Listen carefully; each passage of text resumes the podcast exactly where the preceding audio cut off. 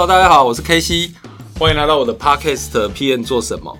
这个节目主要是分享我的工作与生活，以及专案管理的点点滴滴。今天来到 PN 做什么的来宾很特别哦，是我在大学时期在公馆电动玩具店认识的一个嗨咖。那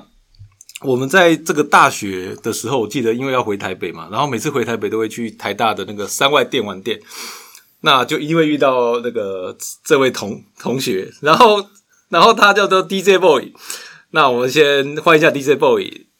大家好，我是 DJ Boy。然后我还是要请他介绍一下自己，这样子。好，大家好，我是 DJ Boy，我是混迹山外电玩店的一个老玩家。那我最我这个在这个 PM 这个产业也算是做二十年的时间。那我觉得我最特别的地方在于说，我做过了 IC 产业的 PM，啊，我做过消费性。产品的 PM，我做过消费性电子产品的 PM，然后我后来也做过 IT 的业务，那我也做过系统厂的 PM，那我又现在又做回了 IT 产业的 PM，那我算是在有消费性产品啊、电子产品啊、系统厂、IC 业厂做蛮多不同类型的 PM 的一个工作经历。但是我我要特别讲一下，我不建议大家做换那么多产业的当 PM 哦，因为这样的话，未来猎人头找你做这个。想要挖你的时候，他会不知道你的专长在哪里，加薪水不太好。可是，哎，重来，重来，重来，没有，没有，没有，而且不用重来。其实，其实我觉得这个题目蛮有趣的，就是说，因为我们前几集其实都有聊到那个什么梯形人、拍型人，后面有书型人，你知道差别吗？就是以前就是说你不只要专精，但是你还有有通才、深度跟广度嘛。对，后来就是说一个专精不够，要两个专精。所以后来又跟你说，两个专精不够，要很多很多专精。所以说，就是从拍原来就这个 T，后来变成拍，后来底下那个专精越来越多，就变成梳子型了，就说梳型的。所以，所以你现在就是有很就是那种梳型的，就是懂很多，但也很深入这样子。其实啊，我跟你讲，这还是你在一个产品产品啊，或一个产业工作久之后，你对那个产业的 know how、domain know how 一定会非常了解。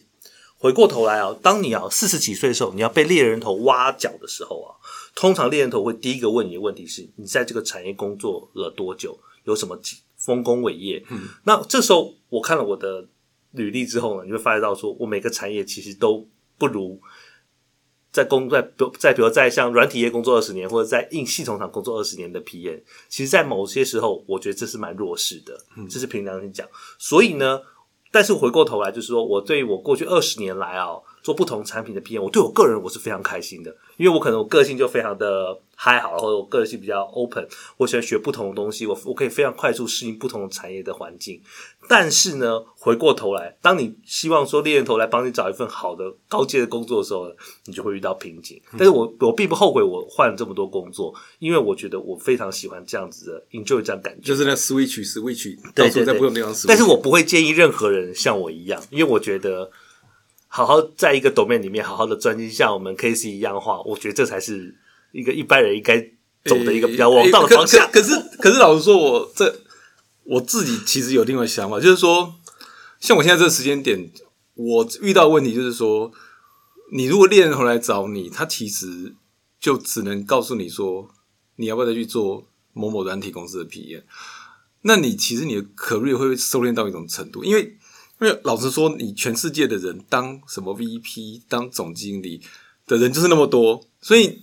所以你知道吗？就是做 P M，我觉得一个最可怕的题目就是说，你要你你基本上你做到这个 P M，你下一个抬头就是 Senior P M，再下一个可能就是 Principal P M，你其实没有别的路了。可是如果说你的产业懂很多，其实你是比如说某某产业的 Senior P M，或是另外一个产业 Senior P M，我觉得它又是另外一种轨道，所以不一定是不好的哦。对，可是嗯。这样好，我我讲我曾经一个主管好了，他原本是在做系统厂 P，后来我们 IC 业做当我们主管，我从他身上学到非常非常多。那后来呢，他就因为我们公司是新创的公司，所以他后来就转成了我们那个 Sales 跟 PM 的 Leader。那后来呢，他就成为 Sales head，，然后最后现在在某家公司当总经理。他是一个非常优秀的一位主管，我非常非常感谢他。那所以我就觉得说，PM 说实话到最后的时候，当然有可能成为。像比如在系统厂或者在很多产业，你会当成一个 senior 的 PM 或 PM 的 manager，然后这样子。那可还有一个方法就是比较多的人的状况是他会去转业务，那一成业务之后，最后就会走到总经理，大概这样子。所以我是目前看到 PM 比较多的未来的，比如五十岁以后的 career，它比较是这个样子。就是说，基本上你还是要有业务能力，不然你没有业务能力，基本上就很难很难对往上爬。对这道真的所以所以这个这可能就是给听众大家，就是如果你是 P N，你可能就要有一些想法。不过，不过我们今天其实要聊的这种题目是这样，就是说有听众就是反映，就是说我们这个节目就是好像大部分在讲的这个产业很局限，就是因为我的工作就是。就是我，我上之前讲，我的工作就是非常的长啊，就是我的案子都是五年或是六年这种案子，所以说就是都是集中在资讯产业。所以今天呃就很高兴 DJ Boy 来这来我们节目，就是聊一聊，就是不是软体产业的一些 PM 的工作。那他刚才其实有讲到，他有做什么 ICA PM、消费性 PM 啊，然后系统厂的 PM 啊，其实就是我们偶尔会进去做案子，但是其实不会很深入的了解。那我们就先从一个消费性产业好了，要不然请就是 DJ Boy 跟聊聊消费性产业是做什么东西的。好，我觉得哦，先从一个最简单的讨起，就是说 P N 怎么来的？那其实跟消费性产业有关系。嗯事实上，P N 是一个最后几乎是整个产业最后最后才产生的职位。因为在过去工业革命之后啊，一开始先有工厂有工人，嗯，然后把产品生产出来，然后那个时候呢，其实需求是大于供给的，所以只要生产的出来，你就一定卖得掉。然后接下来呢，生产了很多东西之后呢，渐渐你就需要业务帮你推广，可能帮你运送相关的地方，然后处理客诉的问题，所以渐渐渐就会有从工厂厂长的角度就开始做有些业务出现，然后业务出现之后，自然会有些人事啊、财务啊，最后有客服的出现，像客服工程师啊，会解决一些问题的出现。可到最后、最后、最后、最后才会出现，到一九呃一九二几年、三几年的时候，才会出现 PM 这个职位。那 PM 这职位怎么来呢？当然，这是专案经理还是产品牌产品经理，PM 最早最早的时候都简称 Product Manager，所以这是最早最早 PM 这两个字的由来是产品经理。那产品经理怎么来的呢？如果大家 Google 一下，其实也都知道，就是基本上来说，他是从著名的美国的消费性的产品公司宝乔来的。他当年呢是从他们家原本是最热门产品就是一个象牙肥皂，然后后来呢，他们公司内部的时候呢，又做了一个新款产品叫佳美肥皂。然后这个时候啊，你会遇到一个状况，就是他们两个共用资源的时候呢，业务啊，他只会卖自己会卖跟好卖的产品，这是业务的特性。所以呢，他都去卖那个好卖、容易卖的加象牙肥皂，他就不去不理这个佳美肥皂了。所以呢，佳美肥皂的负责人呢就觉得怎么办？我怎么办？我怎么办？他最后就提了一个 proposal，就是他要跟那个象牙肥皂切开来，各自拥有各自的品牌，然后我们各自各自的业务啊，还有行销体系。这样子的话呢，这些人才会 focus 在我这个品牌上面，我才能把这产品给推出去。所以最后，所以 P N G 就在这时候呢，有了产品经理这个职位跟角色。所以 PM 这个角色最原始是产品经理，就 Product Manager 是从消费性产品来的。那消费性产品我们怎么？我们通常戏称什么事情？我们叫做 FMCG，就是 Fast Moving Consumer Goods，就是快速消费性产品。简单来说，就是卫生纸啦，洗发精、刮胡刀，对对对，就是一些消费性的产品。所以这些，那这个产品呢，其实你去回过头来，你去看任何的管理学的教科书啊，它全部都是在讲产品经理。嗯，STP 四 P 啊，产销发展，就它全部都立居于产品。你会发现到跟专案是关系没有那么大。我们现在台湾比较多的是系统厂，像专案经理啊，或是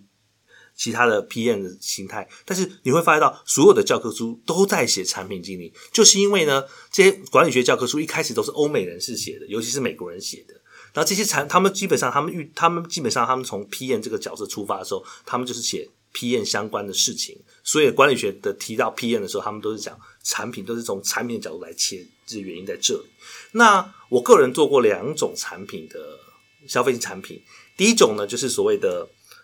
FMC，就是快速上我做过免洗裤、化妆棉啊，还有一些纸巾啊、卫生纸相关的一些产品的一个品牌经理。那我也做过电子翻译器的产品经理，其实我做过这两份就是在内湖遇到你那对时候，那时候我正好在那边当那个 港前路，港前路那里，对对，然后那时候我就那所以这个消费性产品啊，有一个什么样的特色啊？我想这是非常非常简单，非常我觉得最大的特色是什么？你知道？好，它最大的特色是你它跟你生活很接近，你看了就开心。这个是哦，你做电子产品哦，是感觉呃做一些 B to C、B to B 的工作是看不出来的。比如说我做 IC 业务、IC 设计呃 IC 业的产品的经理的时候呢，每颗 IC 好像黑黑的一颗一颗一颗哦。我跟我妈讲我卖 IC 的时候，她看到一堆黑色的东西啊。你怎么讲都讲不通，但那时候我当销你拿股价给他看就是讲得通。就拿股票给他看。对啊，就是就是股价，就是你看现在你在台积电都不知道台积电做什么，但是你就是六百块这样子。对，但是消费产品好处就是啊，你伸的你摸得到、看得着，然后这个是感觉差很多的事情哦。基本上来说，哎，它也比较活，这个是。一般电子业或者说 B to B 的一个 PM 是感觉不到的。我记得我第一份工作还不是做业务电子业 PM，我第一份工作是在一家呃大卖场做总经理特助。我还记得那时候。去我们大卖场做试调的时候，一开门哦，就看到一只烤乳猪出现在我面前哦，看我心中就莫名其妙的开心起来。然后边看着边看着，哎，这个 M 巧克力可以买啊，然后这个画这个新的什么饼干可以吃啊，哇，我觉得哇，整个人生就充满了愉悦的感觉，因为你觉得说，哎，这些东西都是你用得到的。所以啊，做消费性产品的时候，你会第一个遇到，你会会遇到非常非常多好玩的事情。比如说呢，我就曾经去那个。全国电子的门市假装客户问说：“哎，你这个翻译机要推荐谁啊？为什么这比较好？为什么对方不买不买 A 要买 B 呀？”然后说：“那你觉得？”然后最后最后问他说：“那你觉得哪一个品牌比较好啊？”然后因为我知道那个那个店长比较听我们公司，所以我就要测试他们店员到底有没有听我们公司。真的说，对我当时去，我真的去测喽。然后对方他哦，他那个那个店员也讲的非常有技巧。他说啊，这两个产品都一样好啦，哦，但是这个好像多一点人买，就这样子哇。这种他就比较委婉的方式来跟你讨论，因为因为他可能我想那个店员可能也不知道你喜欢 A 或喜欢 B，嗯，但是呢，他会用一个另外一个角度，要轻轻的点你一下，让你知道，让他告诉你说，他可能觉得这个地方不错。但是但是，哎，我问一个比较现实的问题，就是你刚刚讲的翻译机啊，现在是不是已经在市场上退市了？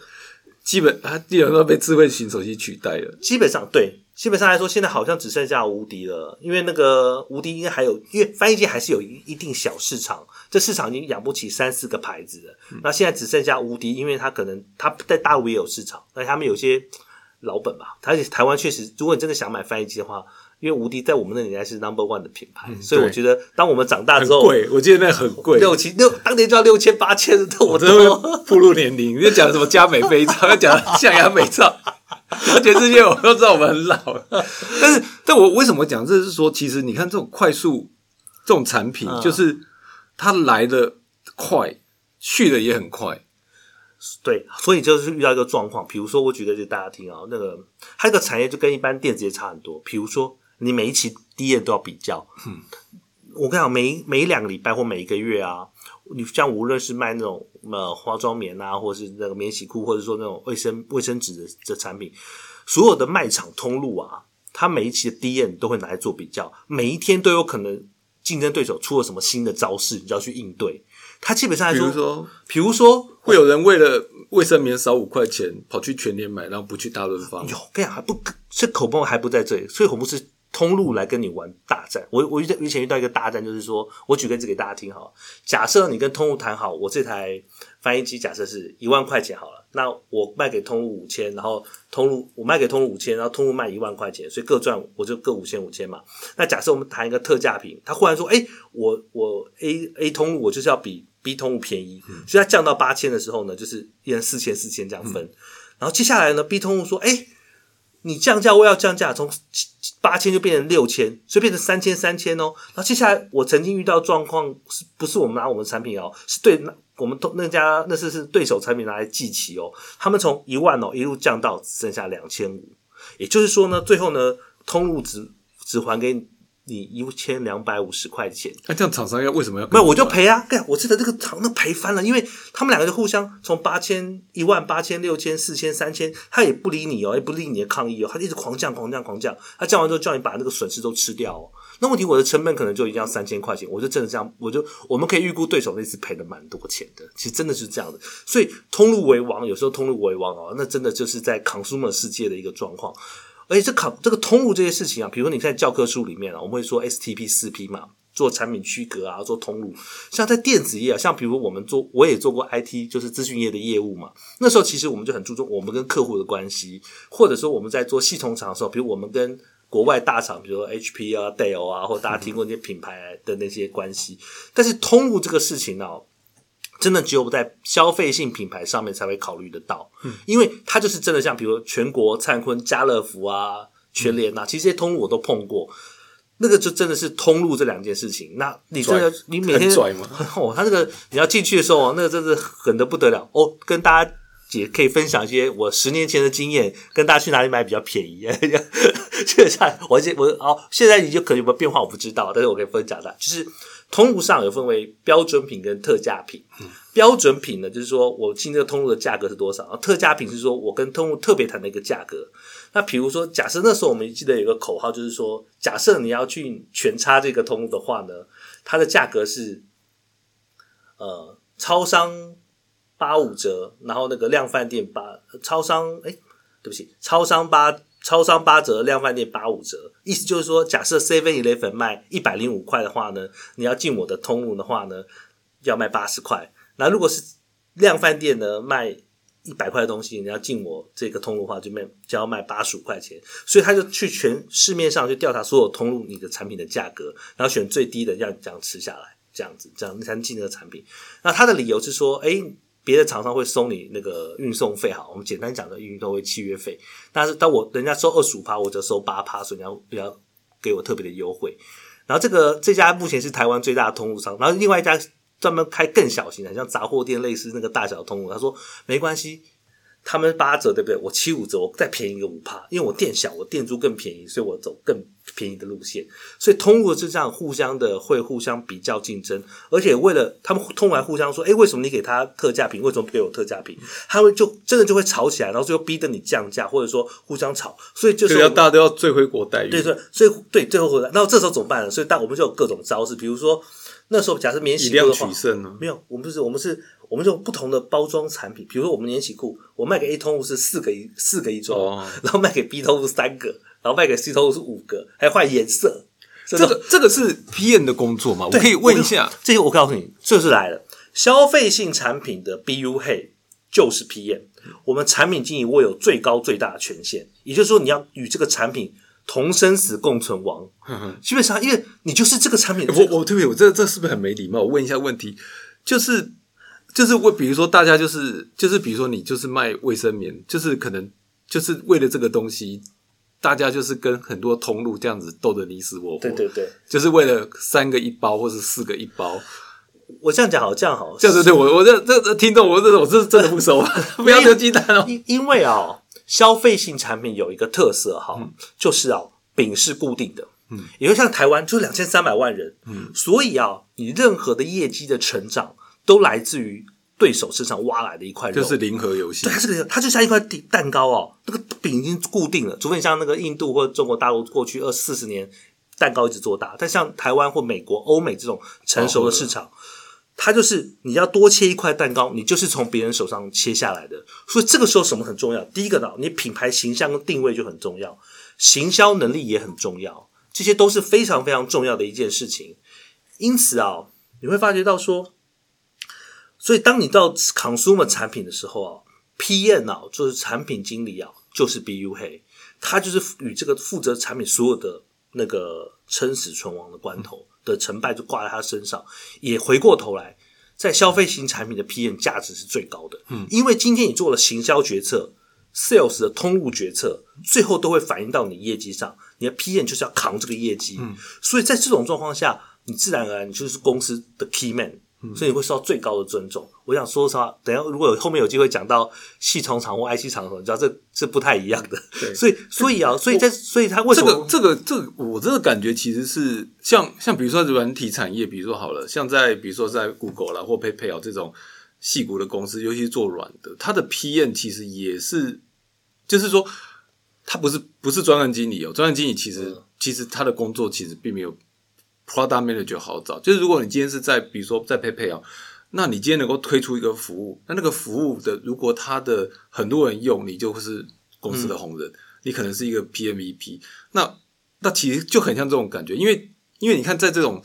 这种 AP 的市场，比如说你一个手机 APP，可能是就像那个什么 Clubhouse，它红了一阵子，突然间啪就当了。它其实竞争你的就是你的那个饼在人也是一样，只是竞争是注意力，我觉得好像也是很类似的感觉。呃，我嗯、这样讲，假设你开发，我大概也做过，因为我可能在过去可能也我是开发一些小型软体啊，公司开发一些小型软体，然后可能我也做一些小的东西。那我觉得说，你做一个软体啊，与其核心的概念或做一个硬体啊，R&D 还是最重要的。嗯，也就是说，你会发现到，无论是电子业或者是电子业里面，包含了系统厂或 IC 厂的话，永远拿最快最大一块饼的哦、都是好 R&D R&D，尤其是对 Hardware 对 R&D，然后再来是 Software 或韧体，PM 永远都是。所以第第有没有第三名都是问题，看还分对，我跟你讲，P 还有很多种，什么 P Product Manager、Project Manager、People Manager，那个 Program Manager，它的等级也不一样。对，但是我讲说，一般就算像我个过去经验，就是说，像像像 Clubhouse，可能他们拿最多还是那个 RD 拿最多，但是在品牌经理里面呢，就是 consumer 等级里面呢，因为 PM 就是 BU head，所以他是拿最多的，而且他扛所有责任，他是他在这个品牌的业务之上，所以。这样子，所以基本上来说，consumer 这个产品啊，其实就 consumer 的 PM 说穿了是一个价值性最高的。那这种会因为你今天，因为这 consumer 看起来很像做行销，P 他会因为说这个人，比如他原来卖这个内裤卖的很有名，他今天跳槽去卖另外一件内裤，这件内裤就一个垮了。通常也不会那么快。那基本上来说，你会会把它挖走，比如你从 A 地方去，比如 A，比如你去五月花，现在去卖书节好了。那基本上来说，他可能是希望因为某些原因，所以把它挖过来，那可能希望他慢慢经营，慢慢经营，慢慢经营。那有时候这时候讲到，比如因为就讲到消费性啊，就讲很多故事啊，比如说。呃，P N G 有一个非常有名的跟牛奶有关的产品啊，他就那时候我们就他那时候他二十几年红起来的时候，大家纷纷跑去问当时的 P&G 经理说：“哎、你怎么想到这一招可以让那个那个那个头洗发剂这么红啊？”他说：“哦，其实我也没有，我也没有特别怎么样。我说当年没有，不是不是另外一个那个两个字的，飞柔，哇，你猜错两个这么简单，还少一个。”真的？是什么？诶这这不会不会有机密吧？没有啊，那个跟牛奶比较有关系的。好的，我然后接后来呢，我讲其他人应该都知道了。基本上那时候当年啊，当这我讲我先讲是我我听来的哈，这个可能大家当做是八卦听听啊。那时候就问那个品牌经理说：“你到底做什么厉害的地方，让我们其他产品经理好好学一学啊？”他说：“其实我也是没有，我就是做 focus group 啊，然后我做。”那种问卷调查、然后最后到完之后说：“哎哇，我说最近好像正好大家很喜欢牛奶这那个这样子的一个对头发的感觉，所以他就把牛奶这个感觉当做主打，没有想在台湾就一炮而红。那他说，那你那接下来说，他叫他复制这个成功的案例到别的地方去吗？其实这个是有困难的，因为那可能是有点天时地利人和造成的。其实这个其实跟什么像是呃哈利波特在当年红啊，或者是某些原因在那边某个时候甚至烤肉酱也是可能是或蛋挞是个原因，所以它就是你你可能，但是基本上来说，你就能够把这捧红。说第一个呢，会来找你，大概是另外一个老板希望说复制这个机会，因为总是你有成功过一个产品嘛。我第二个至少你把这产品管得不错，这也是个答案，这样子。只是说这个是我觉得是他们 PM，所以大概我的感感觉这样子啊。那 PM 其实很多，那为什么要到品牌型的？为什么你发现到很多人喜欢做品牌的 PM 呢？那是真的是有很多原因的。因为第一个，它跟消费性有关，然后你就你看得到、摸得到、吃得到。然后第二个呢，它也做很多行销活动，是那个一般电子业 PM 很少见的。比如说呢，它做广告，像我就拍过广告，哇，就看到那时候我还记得说，我我那时候我就我们产品已经有个固定代言人说啊，我蛮喜欢那个大学生了没的那个原爱飞迅猛龙。那我就想说，可不可以把他叫过来当个 原来做放在我的广告里？就当然是没有成功，因为那时候可奇没有把那个放进去。那比如你要做试调的时候，你就看哇，你就可以那种市场调查，就说哎，我的品牌成功度，哎，那时候我记得我的广告推出来的时候，我的品牌成功，我们品牌专业度忽然拔高了两三倍。那你说，哎，我是那时候我们就是我们产品定位跟我们广告诉求 match 在一起，因为马上得到一个非常好的回应。嗯，然后那时候还有很开心的地方，比如说像是我们展场的时候呢，我们要选 show girl 啊，那时候我们就一排 show girl 让我选。然后那时候我怎么做 我觉得这题目要小心，然后有人在抗议没。有，我们在没有，就是你选哪一组嘛？那时候我更厉害，我就叫我阿弟过来，因为那时候我要做产，我的产品经理，我有负责开发市场，我就叫我阿弟过来啊。我说请他们投票，他们想要哪一组做我们的 show girl。结果我们那些阿弟的纷纷是来跟跟我讲他们喜欢哪一组，投出来。哦，原六号特别的受到欢迎。得人缘，对对，得人缘我就决定把他，我就把他当了我小 girl。所以靠这个方法啊，说说啊，做 P N 啊，比如要跟阿 D 做打妈吉啊，靠关系，希望他们多帮你的时候啊，像这种小地方啊，就是 就是我我想出来，让让他们觉得啊，我跟他们在一起。我我觉得这个，但是但是我还跟听众讲，我们这这这没有什么特别的意思，对我真的很怕这个。但是但是你知道，其实 P N 就是就是说，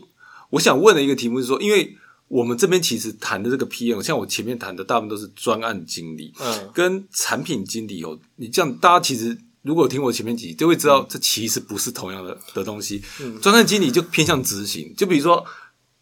有点像是说，比如说像 DJ boy，他有个计划出来了，好，就就说你要去执行，所以专案经理可能就要去打电话给袁爱飞，请问袁小姐要不要来来做，然后或者说要去抠抠这个这个修阁楼的时辰，嗯，就是。专案经理好像做的比较像类似像这样东西，他前面那个发想，前面那一段在在这种软体公司或者在一些就是其他的公司，因为他是已经切出去了。就像说我今天去做个客户的案子，他但我这是我是在印证我自己的经历，就是我们在制作是执行，可是前面有一批人就是 BU，嗯，他就可能发想说，哎，我今天要做个什么功能，这种真的就比较像产品经理 P P 就是 Proda 对 Proda 在做的事，对。他我觉得他比较面向直接面向消费者，我觉得可以，无论是我做的像我做翻译机，或者是说我之前卖的那些民生必需品一样，它基本上来说，它是一个从市场上回过来的一个角色，所以产品经理就是要去冲锋陷阵，把你的整个团队带去市场上面冲锋陷阵，可能靠很多行销的手段、通路的手法，然后去把整个产品的。品牌的产品把它推销出去，我想这是最重要的一件事情。所以品牌经理啊，我们说产品经理或品牌经理啊，其实是在 PM 价值里面算是，我就觉得是因为你就是这公司或这个产品的灵魂人物，所以他通常都是一些非常优秀而且有经验的人来担当的，就是要够聪明，要够灵敏的去 sense 到一些东西，然后又马上就会行动。对，所以其实呃，我想每个工作可能也都蛮需要的，像 K C。把这案子带这么好，我相信他也是非常聪明的。知道我案子带什么东西？我解决哦，对我在这个每个来的也讲的，我都把你赞到赞美到那个，我觉得哇，原来我我原来当年跟我一起打电动的朋友这么厉害啊！不过土耳其现在三外好像三外的老板已经去开了，他叫他叫陈三河嘛，忘了，不是不是不是陈汉是哎，我了，反正他现在在开二那个大陆书嘛，对三外图书，哇，他卖的很好哦。但是但说真的，我觉得。好像也没有像以前那么好赚，因为以前你你要买大陆的简体书，你也没有什么好的管道，你就只能去简体书店买。可是你现在可以直接去淘宝买哦，或电子书啊，其实那个也很杀。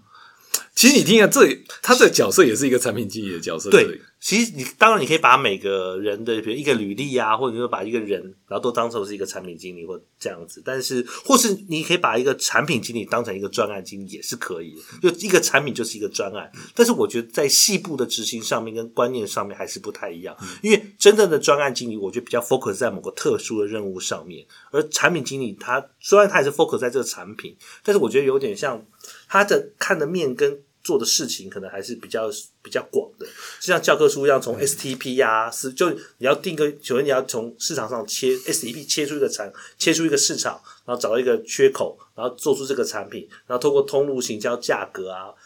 各方面的东西把这产品推出来，它是真的像教科书上面一样，它真的就做那些事情。但但我我我刚刚你刚刚这样，我其实七八个想法是说，其实如果假设你说今天你的专案是半年到一年，这个专案也许真的是一个。特殊任务，但是如果你这个专案哦，比如说你做到十年好了，有的有的维运做的是十年，可是其实我我的意思说，那个那个已经不是单纯的专案管理了，它虽然是一个维运的管理，可是其实你是在你的产品就是你的团队维运团队，然后你怎么在 tune 你的团队去去让你在客户前面能够。就是拿到一个好价钱，或者是不要被砍价钱等等，我觉得那个也是一个蛮有趣的题目。其实这就是我们最开始讲的一件事情，就是哦，PM 啊，这个在国外啊，PM 一开始的时候就是 Product Manager，那后来哦，来到台湾电子业，你会你就会发觉到，因为哎，台湾其实市场很小，能够容纳产品数有限，嗯，那后来呢，你发现到有些工作哦，不是 R&D 哦。不是业务的事情呢，最后你就也不是生管的事情的话呢，你会把它就 P P N 事情，所以这个这个 P N 到处就到就真的就是到处在捡事情做。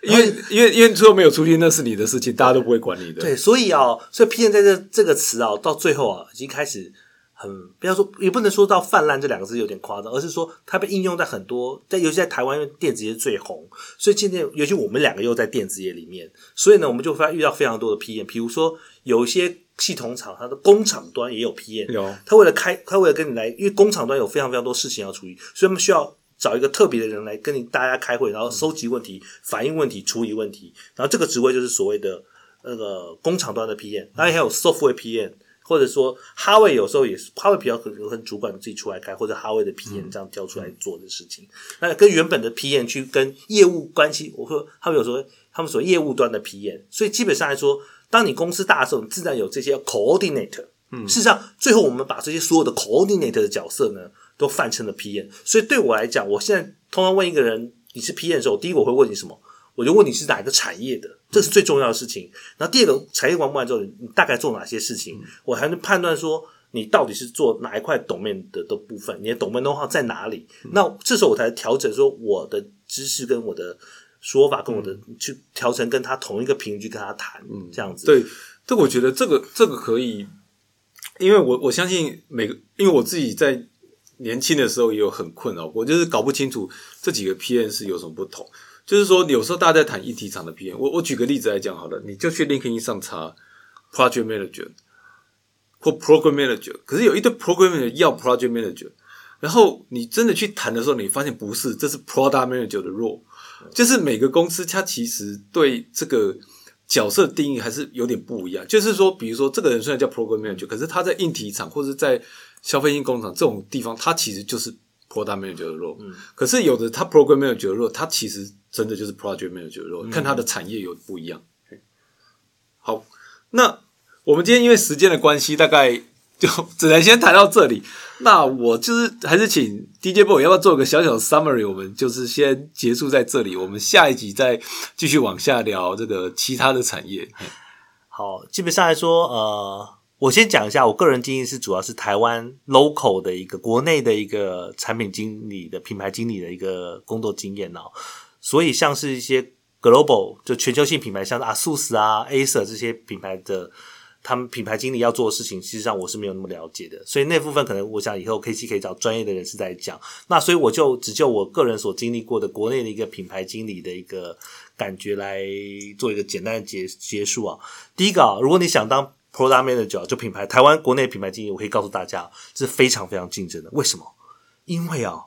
大部分的女生啊，从 MBA 毕业之后啊，她们都想来 PNG 啊、Unilever 啊。是花王这些来做一些品牌经理，因为这些东西对女生吸引力更强，因为它是一个非常消费性的、看得到、摸得到的东西。那第二个呢，也有像一些男生，比如像我，我也想去做这一次的工作，所以呢，品牌要加第三个问题是台湾的市场非常的小，所以能容纳品牌数有限，因此呢，这个职位是极度极度竞争的。所以假设你想要做，先不要讲外商，想基本上你就算想做本土厂商的 PM 的话呢，你没有一个。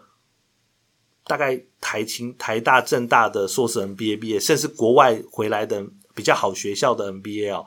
你连人家履历可能你连面试的机会都没有，所以基本上来说，品牌经理啊是非常非常在台湾是非常少的。如果要成为品牌经理的话，你可能就要要很努力，要很努力。基本上你的学历就是一个大门槛。然后第二个问题啊。假设说你有机会进来的时候，也可以从别的地方跳转。比如很多时候呢，你不一定要一口气去当品牌经理。像我朋友有先做教育训练的，有做行销的，后来内转成品牌经理。因为其实做久之后，你发现内转其实比外面内转还蛮比较容易。因为人家如果你真的做的不错的时候呢，人家别的单位也会知道你做的很好，通常大家都知道，所以你要内转成品牌经理是比较容易的。像我朋友就是先从一个国内的那个女性。